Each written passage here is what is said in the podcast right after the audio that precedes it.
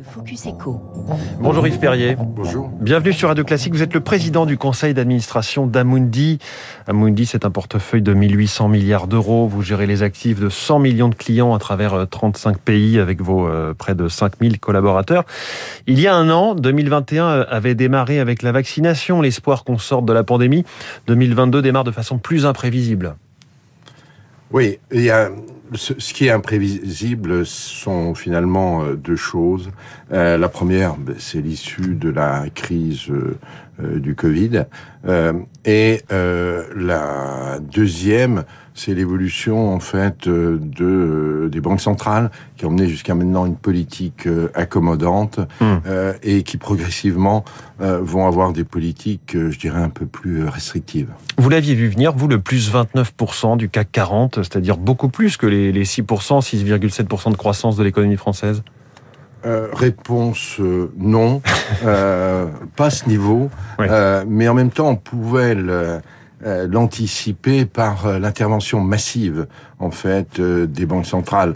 On vit dans un contexte où il faut être conscient que ces banques centrales ont fait énormément de création monétaire et toutes, la Fed, la BCE, la Banque d'Angleterre, la Banque du Japon, et cette création monétaire en fait a largement soutenu les marchés dans la dernière période.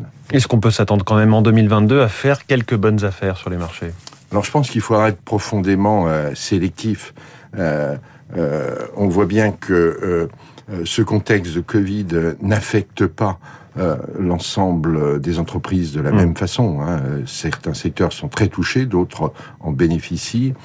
et l'autre aspect qui est plus structurel, c'est que nous sommes dans un mouvement de transformation profonde de l'économie à travers la question de la transition énergétique, qui en fait est une véritable révolution industrielle. Euh, elle se combine avec euh, la révolution du numérique.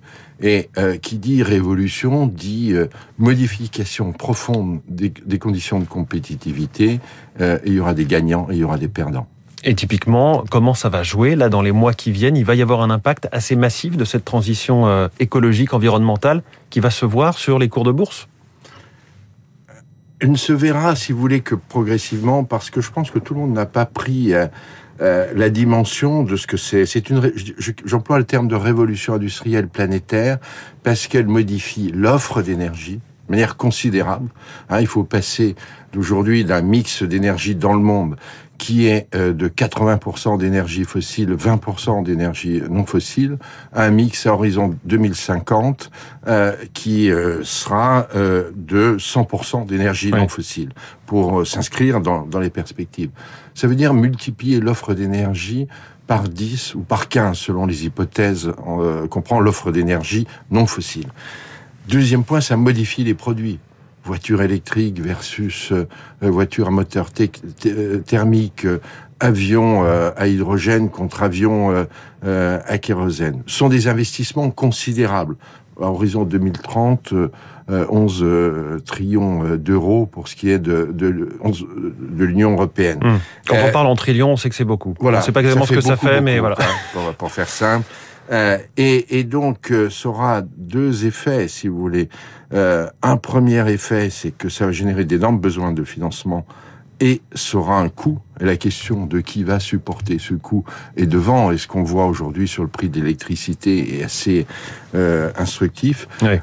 Et ça modifiera les, les, conditions de compétitivité entre les pays. Ceux mmh. qui réussiront euh, cette transition, qui la feront bien, sortiront renforcés, ceux qui ne le feront pas en sortiront affaiblis. Et alors comment, chez Amundi, vous prenez votre part à cette, à cette mutation globale?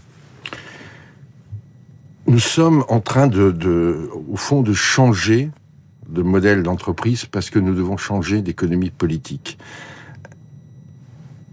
La logique d'entreprise, ces 30 ou 40 dernières années, c'est la logique, je dirais, friedmanienne, qui consiste à dire une entreprise, sa mission, c'est de créer de la valeur pour ses actionnaires. Point. L'État se charge du reste. Hmm. Aujourd'hui, l'entreprise se doit, doit, euh, c'est pas une option, intégrer de nous des externalités. Alors ces, ces externalités, c'est la question énergétique, les émissions hmm. de CO2, l'impact global. Hmm. Euh, c'est aussi la question sociale. Euh, l'économie qui s'est fabriquée ces 30 dernières années dans ce contexte de globalisation, c'est une économie qui a permis le développement de classes moyennes dans les pays euh, dits émergents, qui sont devenus maintenant des grandes puissances. L'exemple type, c'est la Chine. Mais un affaiblissement des classes moyennes dans les euh, pays développés. Et il faut trouver, il faut que l'entreprise intègre ces deux externalités, impact sur le, le climat, impact social en même temps que euh, l'objectif de rentabilité pour les actionnaires. Donc c'est quelque chose de profondément nouveau. Et nous, en tant qu'investisseurs, en fait, nous avons exactement cette approche. C'est-à-dire que nous regardons les entreprises euh, sous les angles, sous l'angle des critères financiers traditionnels, mais nous le regardons aussi euh, sur euh, son impact par rapport euh, à ces questions au fond d'intérêt général. Et dans votre activité, que va changer l'acquisition de l'Ixor que vous venez de, de boucler? Alors, dans la gestion, pour simplifier, il y a deux grands types de gestion. Ce qu'on appelle la gestion active, c'est une gestion où on sélectionne chaque valeur euh, pour ses mérites propres, mmh. euh, et la gestion dite passive, c'est-à-dire qu'on réplique des indices dire que répliquer le CAC 40 par exemple. Le CAC 40, euh, euh, le SP 500, euh, tout indice que l'on souhaite. Hmm. et la gestion passive dans la dernière période s'est développée. En Europe, elle est, elle reste dominée par un acteur. BlackRock, qui fait près de 50% du marché.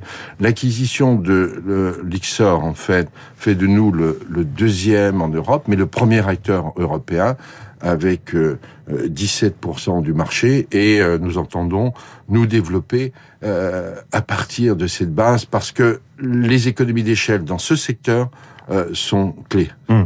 En un mot, est-ce que vous avez le sentiment que l'engouement qu'on a pu constater pour la bourse, notamment au moment du premier confinement, peut perdurer Alors, je pense que l'investissement action, dans une période où l'inflation euh, repart euh, derrière les actions, mm. il y a des actifs réels. Euh, c'est quelque chose qui va continuer. en même temps, je pense que les armes ne montant jamais jusqu'au ciel, il faut pas que ce soit un engouement, je dirais, de caractère une mode quoi irrationnel spéculatif hein, il faut garder enfin je dirais les, les pieds sur terre et au, et au fond le maître mot c'est la sélectivité. Il faut regarder mm. les valeurs, les entreprises pour leur mérite propre. On garder les pieds sur terre. Merci beaucoup Yves Perrier, président du conseil d'administration d'Amundi, invité de Radio Classique ce matin. Merci beaucoup et bonne journée.